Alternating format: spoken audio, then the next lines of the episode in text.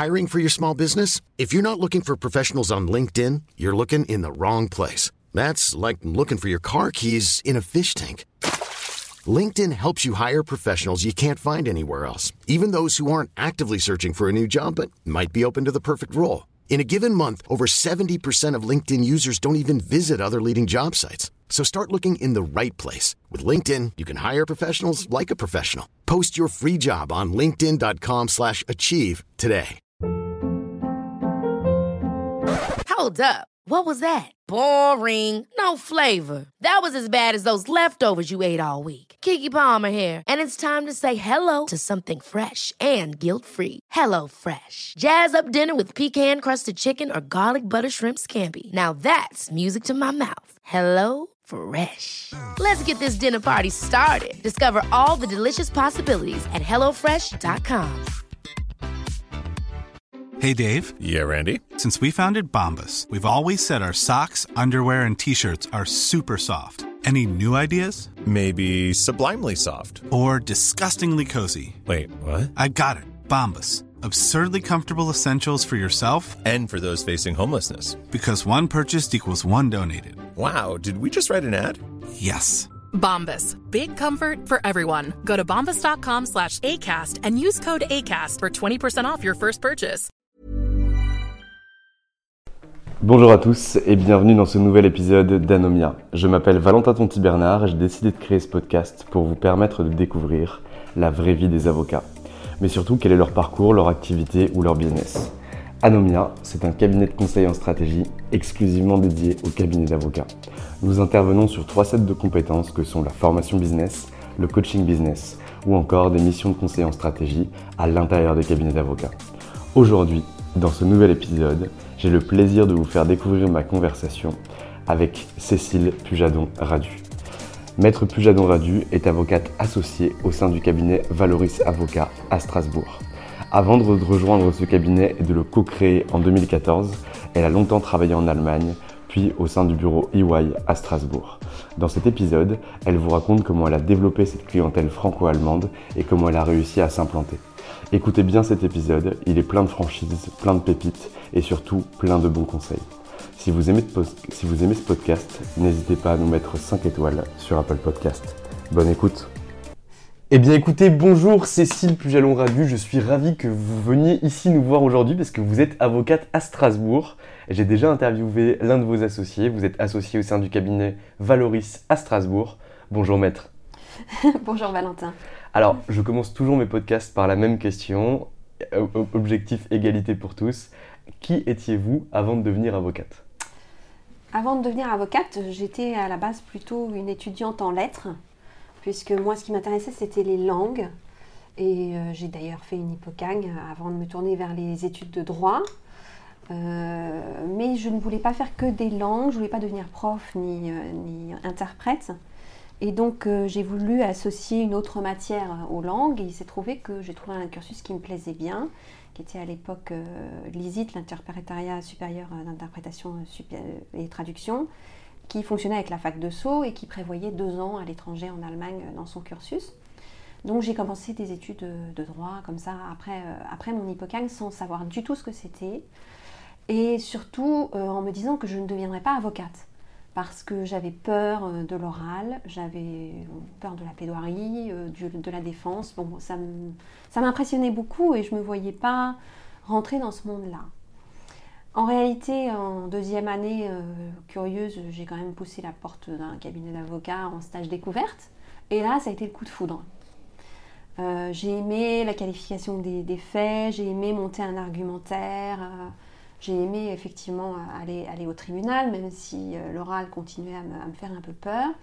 Mais c'était vraiment un coup de foudre qui m'a poussé dans mes études parce que sinon, j'y voyais pas trop de sens. Je m'étais destinée plutôt à être juriste d'entreprise, euh, quand même dans le monde à l'international, mais, euh, mais, mais, pas avocate. Donc euh, j'ai continué là-dessus. Je suis également en entreprise que j'ai détestée. Donc je me suis dit, c'est vraiment ma place au barreau, donc je vais continuer dans mon idée. Et au cours de mes études, donc j'ai fait mes, mes, mes, deux ans avec pas mal de ping-pong entre, entre la France et l'Allemagne, puisque je suis partie en Erasmus en licence. euh, donc à Marburg an der Lahn, en Allemagne. Je suis revenue en maîtrise pour valider ma licence. Et ensuite, je suis repartie en LLM derrière, à Marburg, avant de revenir à Paris, passer l'examen d'avocat. Donc, donc c'est comme ça que, je, je, suis rentrée au fait à l'école d'avocat. Très clair. Et donc vous devenez avocate en 1996. Quel est votre premier choix? Puisque finalement, vous avez été bercé au, cours de, votre, de, vos études par deux pays, la France et l'Allemagne. Est-ce que vous décidez d'aller travailler en France ou est-ce que vous décidez d'aller directement en Allemagne? Alors, je, je, décide de travailler en France dans un cabinet franco-allemand. C'était euh, mon choix très clair. C'était d'ailleurs mes seules candidatures. Euh, c'était dans des cabinets franco-allemands. Et à l'époque, on avait ce qui s'appelait le stage. Et pendant les deux premières années donc, de votre euh, carrière d'avocat, avant d'être inscrit au grand tableau, vous étiez sous la responsabilité d'un maître de stage qui vous formait. Euh, concept que je trouve formidable et je, regrette que le, barreau maintenant fasse de la boucherie en permettant à nos jeunes avocats de s'installer à la sortie de l'école. ça me semble assez un non-sens. En tout cas, j'étais donc avocate stagiaire dans ce cabinet pour attendre tranquillement d'avoir euh, mon certificat de stage parce que je ne pouvais pas passer l'examen d'équivalence allemand tant que j'étais pas au grand tableau. Donc j'ai fait donc ces deux premières années euh, dans ce cabinet euh, d'avocats franco-allemand où je me suis beaucoup plu.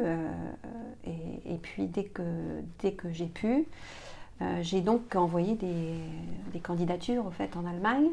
Tout le monde me disait tu trouveras jamais, les Allemands sont très fermés, ils n'ont pas besoin d'avocats étrangers. Euh, c'est vrai que j'ai envoyé beaucoup de, candidatures, mais j'ai quand même eu des entretiens euh, qui... Euh, alors j'ai ciblé Francfort, hein, pour ne rien vous cacher, parce que je me suis dit, c'est là qu'est le monde international en Allemagne. Donc s'il y a une place pour moi, elle sera à Francfort et pas ailleurs. Et effectivement, c'est à Francfort que j'ai eu des, entretiens avec des cabinets qui travaillaient avec une clientèle française et pour qui je pouvais avoir du sens. Très clair. Et lorsque vous arrivez dans ce cabinet franco-allemand à Paris, finalement, qu'est-ce que vous découvrez du, métier d'avocat, de la façon de l'exercer, parce que vous l'aviez déjà vu en stage en première année, et, je suppose après dans d'autres stages que mhm. vous avez fait pendant votre carrière, mais euh, pendant vos études, pardon. Mais qu'est-ce que vous découvrez au, quotidien, la vie de collaborateur au quotidien, alors sur le, sur le petit tableau, pas sur le grand tableau, mais qu'est-ce que vous découvrez, qu'est-ce qui vous plaît, qu'est-ce qui, qu'est-ce qui vous fascine là-dedans? Euh, sans doute le, challenge de, gagner des dossiers, de monter des dossiers. J'avais la chance d'être vraiment à 50-50 entre 50% conseil et 50% euh, euh, judiciaire. D'ailleurs le judiciaire, je faisais à la fois du contentieux de droit des affaires classiques et du contentieux de, droit du travail. la plaidoirie m'amusait, effectivement, contrairement à, ce que j'avais pu percevoir au début de mes études. Euh, mais euh, j'aimais surtout effectivement monter les argumentaires et puis, euh, et puis soit faire gagner les clients, soit leur permettre de développer leur projet. C'est ça qui m'a vraiment plu dans le, dans, le métier d'avocat, c'était de, de, faire avancer les choses quelque part. Et alors quand vous allez travailler en Allemagne, finalement, quelle est la différence d'exercice entre un cabinet que vous aviez connu en France, qui est un cabinet franco-allemand, et le cabinet que vous découvrez en Allemagne? Alors j'arrive sans le savoir dans un cabinet essentiellement contentieux, euh, pardon, conseil, avec très peu de contentieux. Euh, j'ai quand même revêtu ma robe pour aller à quelques audiences. Et alors là, euh, pas de plaidoirie. On ferme même pas sa robe, ce qui pour un avocat français est impensable. Est impensable, voire on peut arriver sans robe, sans se faire retoquer par le magistrat, sauf qu'on vous reconnaît un petit peu moins au tribunal, mais euh, ils n'accordent pas d'importance finalement à ce, cérémonial euh, français. Euh, et, puis pas de plaidoirie. On discute devant un tribunal allemand.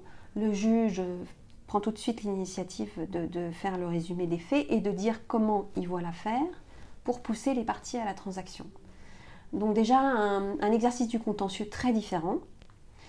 Euh, et un exercice du conseil qui m'a beaucoup plu, puisque là j'étais vraiment euh, en amont sur, euh, voilà, j'arrive comme français, je, veux me développer en Allemagne, comment je fais, quelle société je crée, qu'est-ce que, est-ce que mon activité est soumise à des réglementations.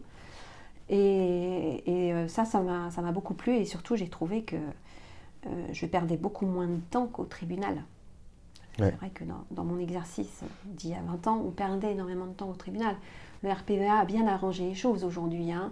vous arrêtez d'aller faire des audiences de, de procédure. Je trouve que c'est un grand progrès, même si les confrères se plaignent beaucoup de ces audiences silencieuses, mais c'est tout de même un, gain de temps dans notre pratique extraordinaire. Et comment on développe finalement sa clientèle en tant que jeune collaborateur dans un pays qui n'est pas le nôtre?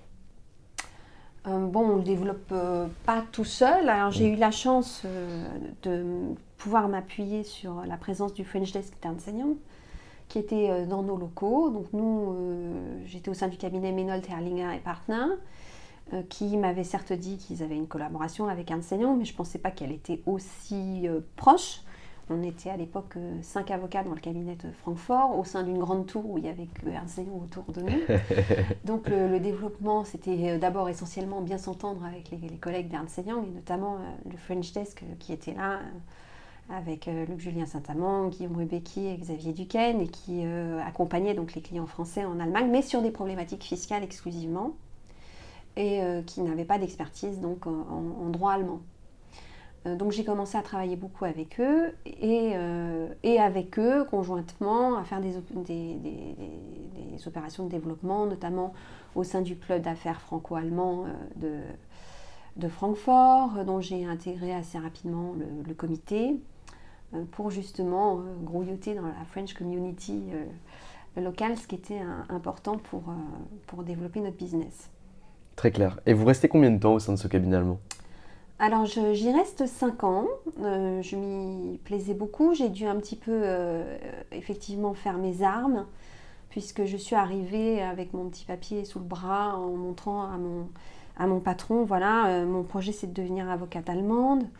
La directive d'implantation des cabinets venait d'être adoptée, elle n'était pas transposée, donc je, je, me suis dit soit j'attends la transposition plus 3 ans d'exercice et je vais être au moins à 5 ans avant d'être avocate euh, allemande, euh, c'est peut-être pas une bonne idée. Et surtout, si je passe l'examen, j'aurai une reconnaissance de compétences de mes collègues.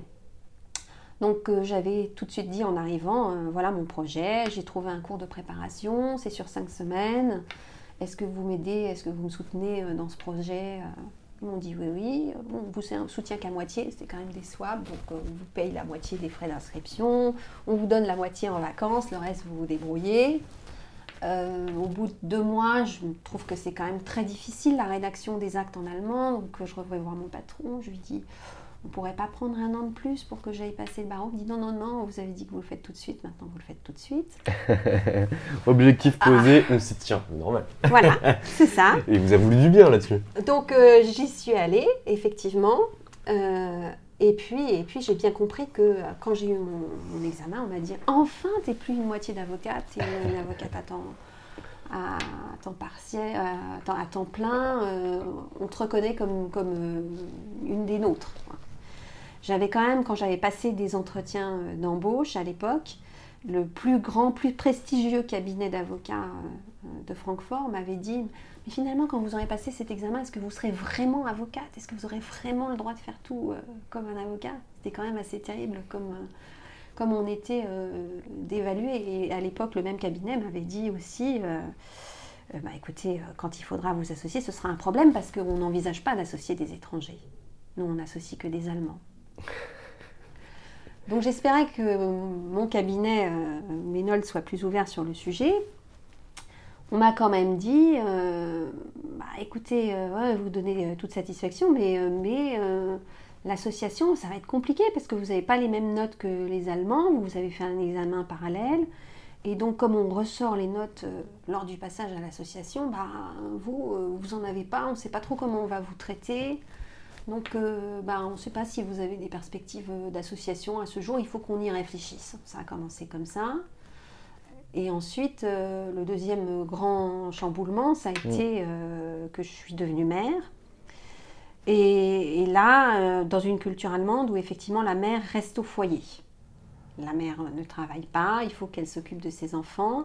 Éventuellement, elle peut travailler à 50%, mais elle est vraiment très carriériste si elle fait ça.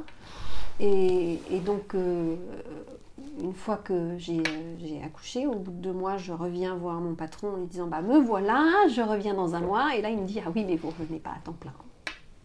Pas possible, personne n'y est jamais arrivé. Vous êtes la deuxième mère du cabinet. La première est passée à temps partiel, donc vous allez passer à temps partiel. comme les autres. Euh, alors j'ai dit bah non, ça ne va pas. Euh, j'ai donc négocié un 80% au lieu d'un 50% qu'on voulait m'imposer. C'est lunaire. Alors que mon chiffre d'affaires était en progression, euh, j'étais reconnue par mes, mes confrères, mais ça ne se faisait pas. C'était juste impensi- impensable dans la, dans la culture allemande et ça reste difficile aujourd'hui. On m'a dit, euh, mais si, si, euh, il y, a des- il y a des postes sympas pour les mères à 50%. Bon, vous serez en background, euh, bah, forcément, vous n'irez plus négocier les dossiers avec les clients parce que vous ne serez pas là tous les jours, mais on peut vous, vous donner un poste sympa de gras de papier, quoi. C'est n'importe quoi. Donc là, là, ça s'est pas bien passé du tout. Mm. Je me suis dit, j'ai beau adorer l'Allemagne et les Allemands, euh, je vais pas pouvoir rester dans cet environnement.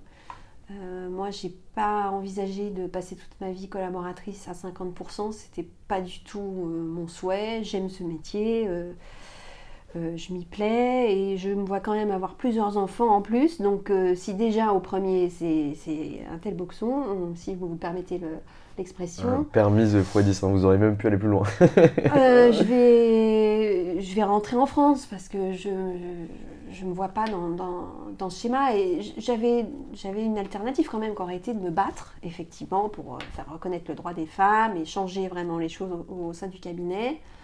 Euh, j'ai pas voulu prendre euh, ce pied-là parce que ça m'intéressait pas d'être dans le conflit ou le, euh, la tension permanente. Donc euh, je me suis dit, bon, il vaut mieux que, que je rentre en France euh, finalement et que, et que je trouve un, équilibre de vie qui me convient mieux.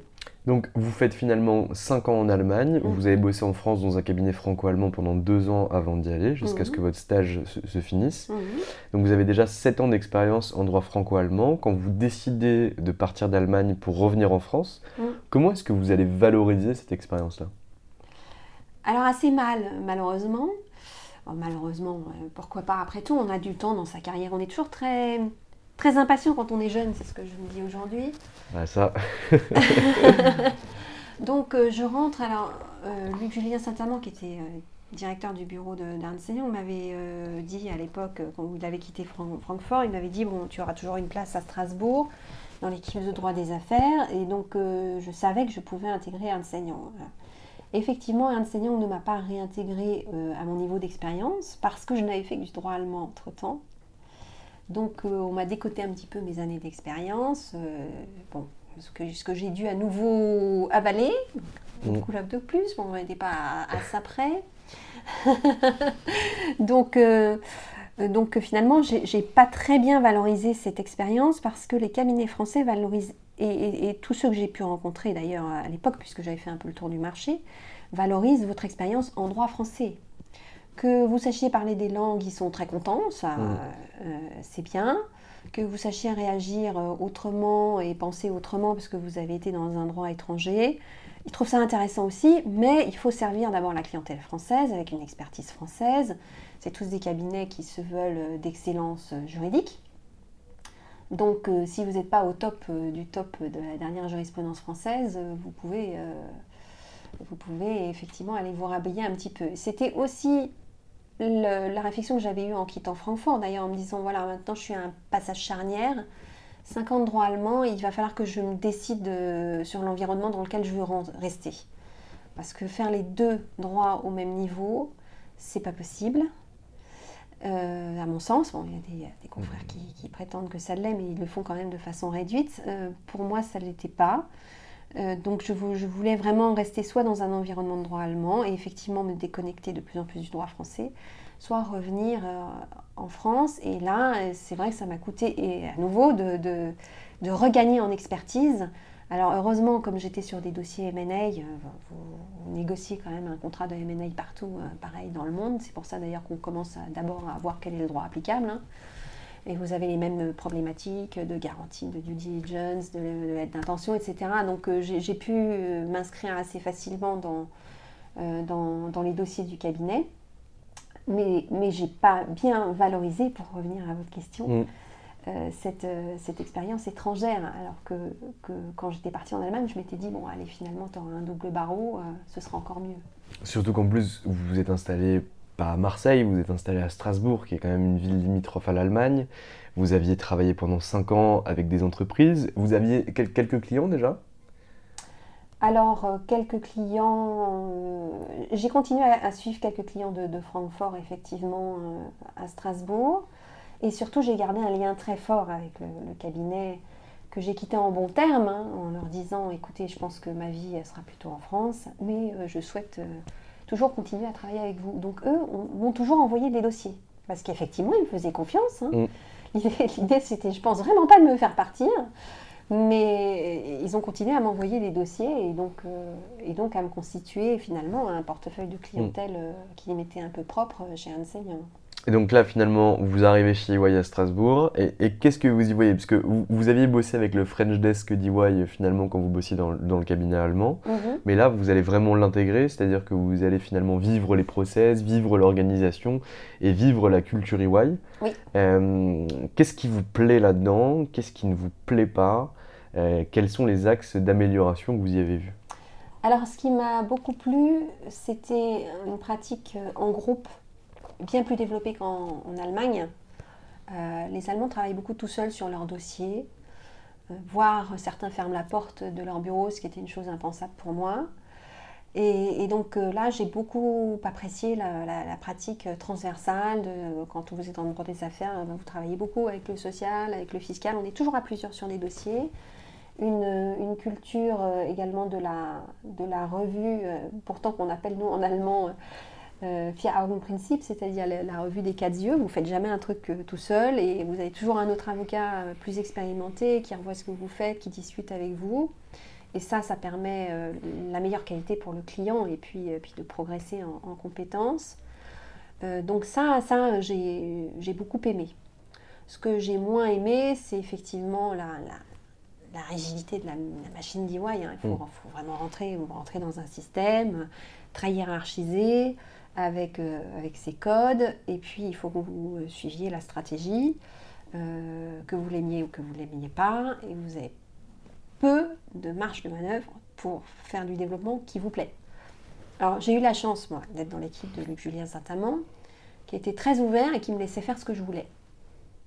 Donc, euh, en particulier, comme euh, j'avais au cours de, mes études fait du chinois, et qu'au début des années 2000, la clientèle française partait, et surtout l'allemande d'ailleurs, hein. c'était souvent les filiales françaises de groupes allemands qui partaient en Chine, on m'a dit, tiens, bah, est-ce que tu veux pas euh, essayer d'accompagner cette clientèle et au moins d'attirer peut-être des Chinois à l'arrivée. Donc j'ai eu le droit de travailler sur ce genre de, sujet, de partir en Chine, rencontrer des cabinets d'avocats, mais toujours euh, sous la, protection et bénédiction de Luc Julien Saint-Amand, qui n'aurait pas été la même euh, au niveau euh, du, du, board. Hein. Il, hmm. il, me faisait bien tampon pour expliquer que mes actions avaient du sens et que c'était pas aller faire du tourisme quelque part. Et ça, c'était, c'est vrai que c'était la rigidité de la stratégie, c'est quelque chose que j'ai pas apprécié chez, chez EY. Du coup, vous restez 11 ans au sein du cabinet EY. Euh, quelle est finalement l'évolution que vous allez voir au sein de votre pratique et surtout au sein de votre rôle au sein de la structure? Alors l'évolution a été euh, très importante puisque à cette époque-là, on a vécu Sarban-Oxley, la fusion entre EY euh, et Archibald, donc il a fallu de faire de deux cultures d'entreprise une seule. Mm avec euh, des frictions, je dirais, dans l'équipe de direction qui étaient assez euh, perceptibles. Je vous hmm. vois sourire. ouais, j'en ai parlé, euh, j'en ai parlé hier. Ah, avec une avocate qui a aussi bénéficié de la fusion, mais dans l'autre sens, c'est-à-dire qu'elle était chez Archibald et pas chez Shiwai, ils se sont hmm. barrés. Donc les tensions étaient importantes. Euh, c'était pas la même vision, notamment de la place du cabinet de Strasbourg, hein, puisque dans, la culture Archibald, finalement, on avait un gros cabinet à Paris, et puis euh, les cabinets de province devaient servir les Parisiens. Euh, on ne les poussait pas à faire du développement local, alors que la culture d'EY, au contraire, c'était de développer la clientèle locale. on a continué à développer une clientèle locale parce que ça intéressait finalement tout le monde, hein. c'était quand même du chiffre d'affaires supplémentaire mais avec euh, des restrictions du, type quand vous rentriez un gros deal, euh, bah non, euh, ça doit être Paris qui traite, c'est pas vous, quoi. vous savez pas faire en province, pas possible. Donc ça, c'était effectivement assez, assez énervant. Donc j'ai pu, pu quand même grandir dans cet environnement, notamment par l'apport de- des dossiers de mes confrères allemands, qui de temps en temps m'apportaient des vrais beaux dossiers allemands, où là je disais, bah non, écoutez, euh, c'est parce que je suis l'interlocutrice privilégiée, donc on va pas le filer à Paris celui-là, il restera à Strasbourg. On a toutes les compétences pour le faire.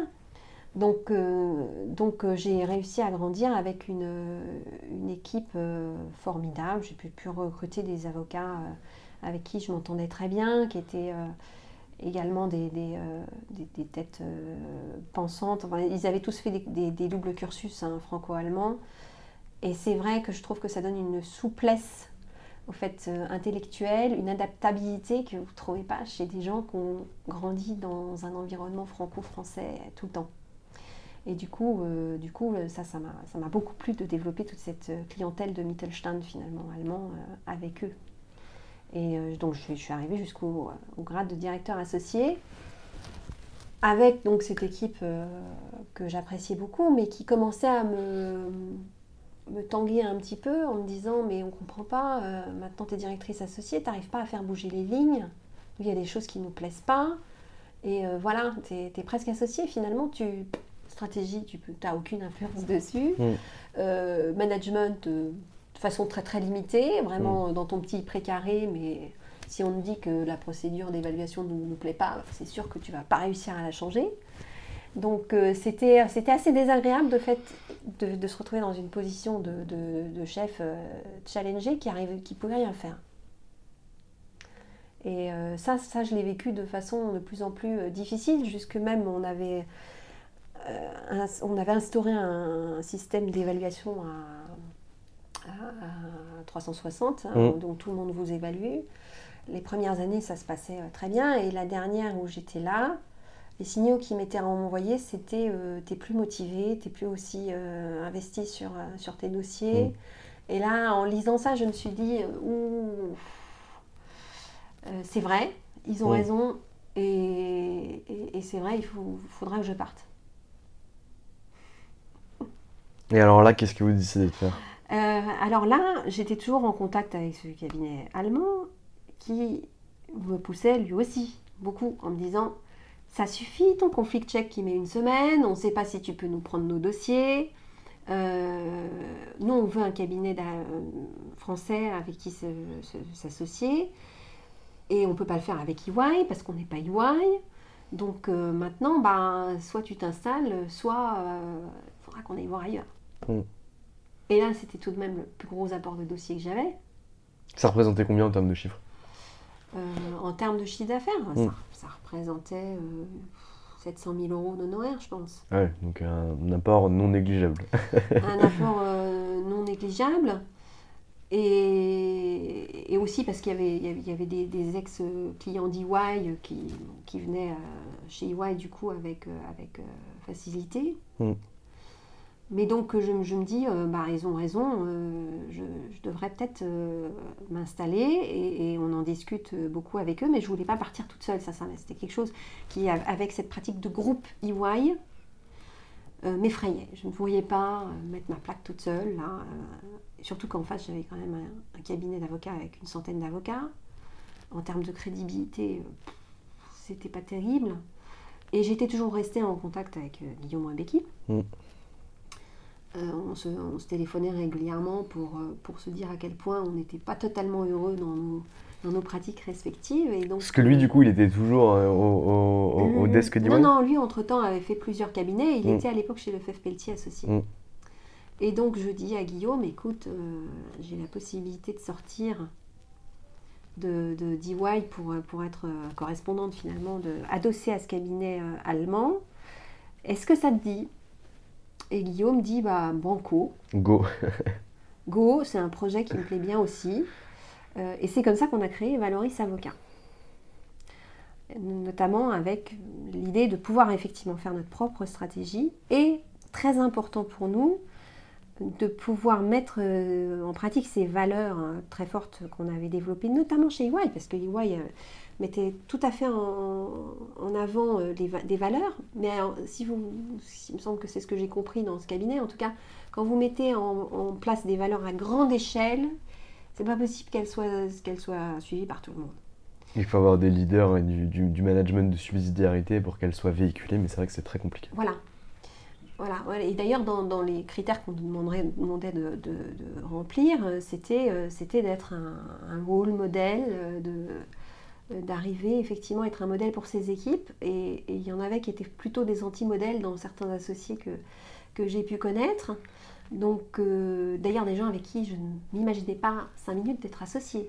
C'est pour ça que d'ailleurs l'association chez EY, je me disais, mais ça veut dire quoi? C'est euh, devenir associé, voilà, je gagne plus ma vie, je suis obligée toujours de faire une stratégie que j'aime pas, et, euh, et d'être associée avec des gens que, dont j'aime bien 30%, et, Mm. et voilà. Ça ne me faisait pas rêver. Et, et- et ces valeurs, c'était quelque chose d'important pour nous, et on s'est dit avec Guillaume, bah, on va pouvoir le mettre en place dans un petit cabinet. Parce que pour nous, c'est sacré, c'est vraiment dans, dans notre ADN, pour reprendre ce mot que, que je n'aime pas trop. Mais on veut le mettre en pratique, on veut le vivre, et pour nos équipes, et pour euh, nos clients. On veut leur proposer quelque chose de différent que des grandes marques, que ce soit EY ou le Pelletier, voilà, des grosses boutiques qui s'affichent beaucoup, avec beaucoup de succès d'ailleurs, il faut le dire. Mais hum, ce qui se passe à l'intérieur n'est pas, pas tout à fait la même chose que l'image qu'on veut en renvoyer, même, euh, et même pour ses clients. Moi, je pense que des collaborateurs euh, heureux dans l'ensemble d'un cabinet, c'est un cabinet qui avance en entier et où les clients ont du plaisir à travailler avec tout le monde, pas seulement avec euh, les associés. Et ça me semble important, effectivement, de pouvoir euh, développer ces valeurs, d'où l'idée de Valoris Avocat. Très clair. Et alors là, comment vous vous mettez d'accord? Parce que je, comprends bien la démarche, l'origine, c'est-à-dire que finalement, ni vous ni Guillaume n'êtes pleinement satisfait là où vous vous trouvez. Vous avez une fenêtre de tir qui est le cabinet allemand qui vous dit finalement, euh, nous, il va falloir qu'on puisse avoir un, un avocat qui puisse prendre nos dossiers beaucoup plus rapidement et, et que ça soit beaucoup plus fluide. Chez EY, c'est plus le cas aujourd'hui. Soit tu t'installes, soit on les met ailleurs. Donc là, 700 000 euros de chiffres qui sont drainés par ce cabinet d'avocats, vous avez entre guillemets une première assise qui va vous permettre finalement de vous installer. Du côté de Guillaume, c'est pareil, il a un chiffre d'affaires qui est aussi portable, et vous dites que finalement, les deux chiffres d'affaires cumulés vont vous permettre à euh, continuer la croissance de votre cabinet d'avocat et de le construire au fur et à mesure du temps. Absolument. Absolument. Avec, euh, on a tout de suite eu un business plan assez ambitieux. Ouais. Parce que. euh, C'était quoi, les- c'était quoi les chiffres à atteindre? Les objectifs que vous étiez fixés? C'était pas tant les chiffres. Ouais. Parce que je vous dirais que Valentin, qu'on nous a tellement bassiné avec des chiffres chez il y a un moment, si vous voulez justement vous tourner vers les valeurs et plus seulement vers les chiffres, il Ouais. faut penser un peu différemment. Euh, L'idée, c'était de pouvoir grandir en termes de people, euh, parce que euh, deux, et c'est vrai qu'au début, c'est une, une difficulté qu'on a rencontrée, hein, quand euh, le cabinet allemand nous envoyait des clients et que certains disaient Mais attendez, il y en a un de vous deux qui est malade, qu'est-ce qui se passe quoi? Ma due deal, elle avance comment? Qu'est-ce que vous, comment vous allez faire? Euh, donc, euh, donc très rapidement, on a su qu'il fallait qu'on embauche. Il n'y avait, y avait, avait pas d'autre solution. Et puis, de toute façon, quand vous commencez tout seul, vous, êtes, vous faites le conducteur de chantier, vous allez ouvrir la porte, vous répondez au téléphone et vous portez la poste. C'est juste pas possible pour développer un chiffre d'affaires. hein. Il y a aussi un moment où vous avez besoin, euh, on a tout de suite recruté une office manager euh, qui, qui nous a aidés. On a, fait des courbes. hein. On a vu que dès son arrivée, on est, on est monté en, flèche parce qu'enfin, on a pu se, consacrer vraiment à notre, travail. Donc, le, forcément, on avait mis des chiffres en face parce qu'il faut couvrir les frais des collaborateurs. Mais c'était notre objectif, c'était couvrir nos frais dans un premier temps. Et, euh, euh, plus si ça marchait bien. C'était aussi pour cela qu'on a eu un cabinet seulement à, à Fran- à Strasbourg dans un premier temps, parce que, euh, parce que ça coûte déjà cher. Et qu'on n'était pas question d'ouvrir tout de suite Paris, qu'on avait aussi dans le visir. Pourquoi? Parce que, euh, parce que des clients allemands, dans les retours qu'on avait de 1, vous êtes petit, et 2, vous n'êtes pas à Paris. Donc, un fonds allemand, et c'est une clientèle que Guillaume Rubecki aime bien Mm. euh, travailler, un fonds allemand va, se, va facilement vous dire, vous savez, moi j'ai des critères de sélection sur les panels d'avocats que je fais travailler. Et bien dans la France, il faut qu'ils aient un, un bureau à Paris. Mm. Donc si vous êtes qu'en province, entre guillemets, ça va être compliqué. Donc euh, on, avait cette, cette, ligne de croissance qui était plutôt pour justement attirer les cabinets plus que pour faire, euh, enfin les, clients plus que pour, euh, pour faire du chiffre. Quoi. Il fallait, on avait un, besoin de crédibilité très très fort. Donc d'arriver à asseoir une marque, hein, et ça on a, c'est pour ça qu'on a pris un nom de fantaisie. C'était hors de question que ce soit. ça me fait rire le nom de fantaisie. oui, oui, oui. Euh, outre le message qu'on voulait euh, faire passer, c'était, c'était voilà, on se rend, compte sous une bannière et pas, euh, et pas une addition d'avocats individuels, avec des noms que les clients ont en plus du mal à prononcer. Donc, ça, n'arrange pas. Et, c'était cette problématique-là auquel on, a fait face pour, pour faire grandir le, cabinet. Et, là, on a, le cabinet allemand a été exemplaire. Ils nous ont porté partout. Ils nous ont emmenés chez leurs clients, ils nous ont emmenés dans les manifs, ils nous ont dit si, si, c'est ces deux-là avec qui on travaille. Ah ouais, ils ont été solides. Ah, ils ont été très solides, oui, oui. Et ça, euh, ça euh, on, leur, on, leur, doit une grande reconnaissance euh, à ce sujet aujourd'hui, parce que ça nous a effectivement permis d'accompagner des clients avec eux et de faire grandir très vite le cabinet. Et le, le, cabinet grandissant, tout à coup, il y en a qui sont revenus. Ils pas venus tout de suite, on dit oui, vous comprenez, oui, bah oui petit, euh, voilà. on est quand même resté dans un premier temps chez EY parce qu'on se demandait si vous alliez y arriver ou pas. Et puis, euh, et puis les fonds allemands qui tout à coup, bon, on a pu du coup prendre en tout cas une adresse à Paris qui sont venus. Donc ça a eu un effet vraiment boule de neige. En plus, à Paris, vous avez une adresse sur les Champs-Élysées oui, alors on n'a pas eu tout de suite une adresse sur les Champs-Élysées, mais avant, dans, le quartier, il y avait un 8 qui était tout à fait euh, tout à fait euh, correct. Euh, donc, donc on, a, on a réussi à, avoir cet effet d'entraînement et, effectivement, c'était ça notre but, c'était pas la croissance du chiffre d'affaires dans un premier temps. C'était asseoir une marque, gagner en crédibilité, attirer, donc ça voulait dire attirer les jeunes. Hein, parce que mm. quand vous êtes tout petit, là, comme ça, vous débarquez sur, sur le barreau. Alors, une de mes anciennes collaboratrices qui, qui, est partie euh, dans la magistrature, donc malheureusement elle, n'est pas venue avec nous. On m'avait dit à l'époque, mais est-ce que tu penses que sur le barreau de Strasbourg, il y a vraiment la place pour un, cabinet euh, quand même à forte consonance franco-allemande supplémentaire? Et, euh, donc on avait cette problématique de crédibilité vis-à-vis aussi des autres, collaborateurs et on a voulu se placer sur un segment qui n'est pas très développé à Strasbourg puisqu'il y a beaucoup de cabinets d'avocats franco-allemand individuel avec un ou deux avocats. Après ça, vous avez euh, les grosses euh, enseignes. Et entre les deux, vous n'avez rien.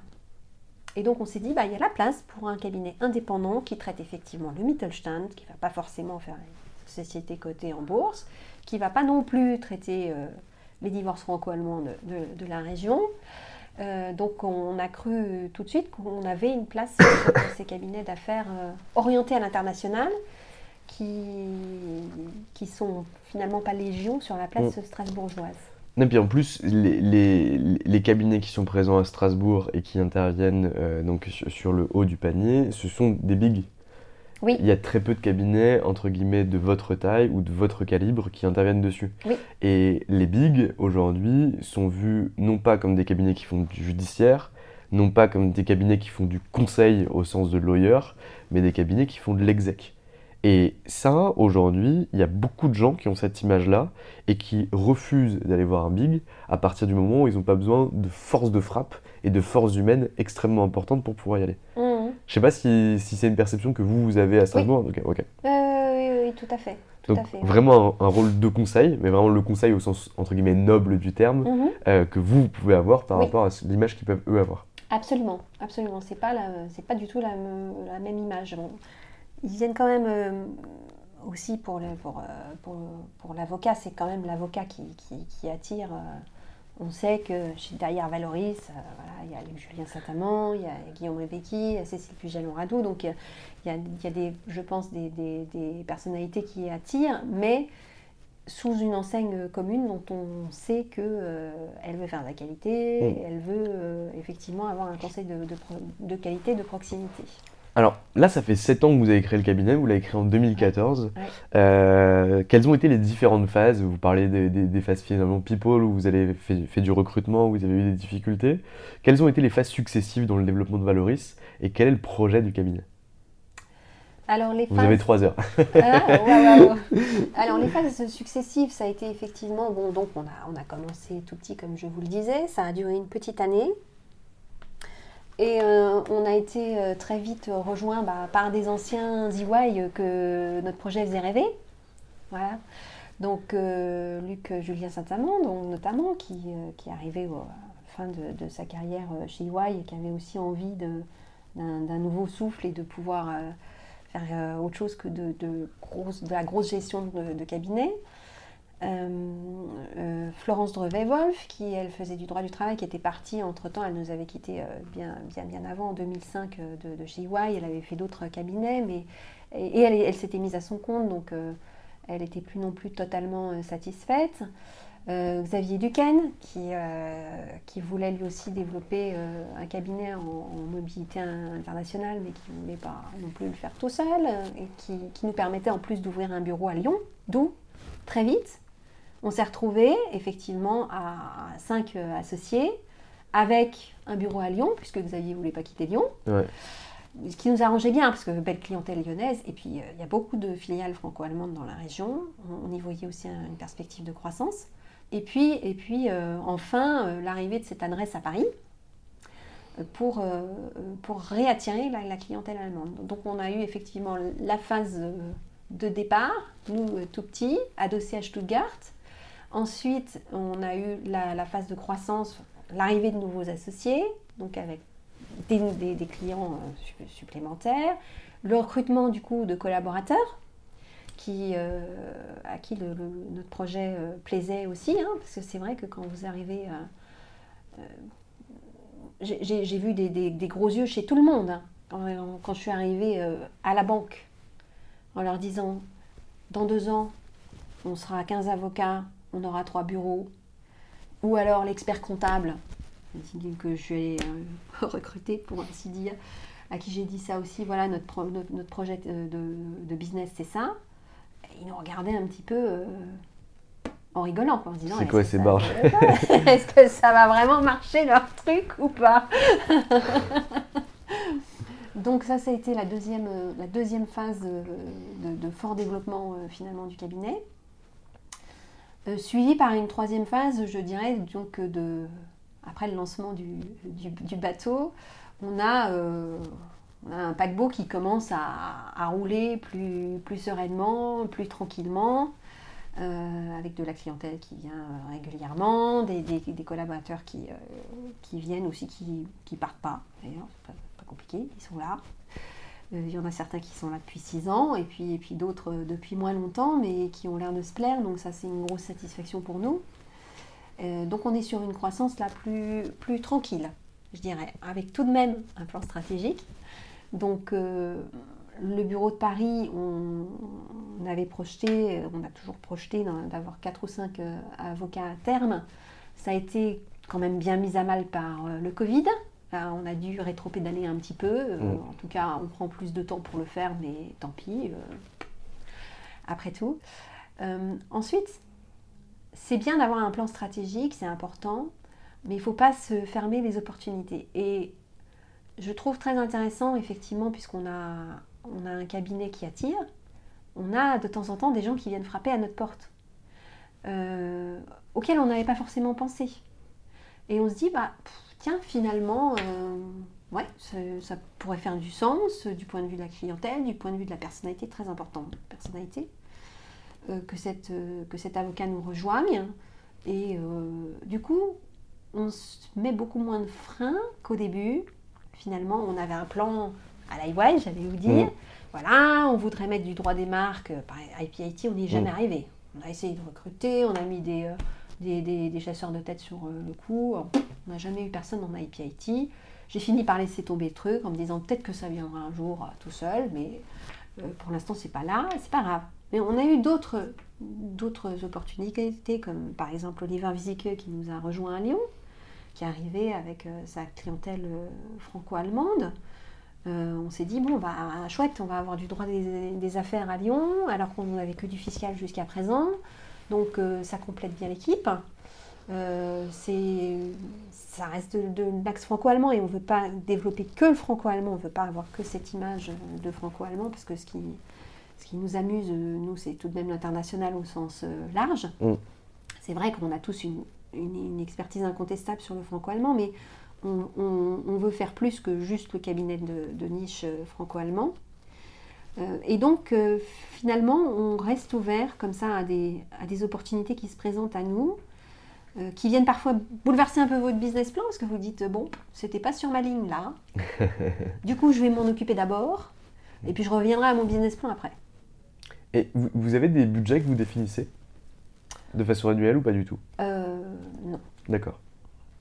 On a un, un budget, c'est c'est beaucoup plus difficile au fait de faire un budget euh, quand on est petit comme ça euh, que quand on est gros. Alors Luc Julien Saint-Amand, donc, qui a, qui a quand même euh, dirigé des grosses machines, il est très attaché à ces, à ces aspects de budget. Donc euh, il se fait son, son petit budget, mais enfin pas plus que ça finalement. hein. C'est, ça reste, le budget c'est déjà à pas faire moins que l'année dernière. hein.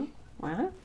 Donc on tape toujours une- sur une croissance de 10 à 20% et jusqu'à présent elle n'a pas fait défaut.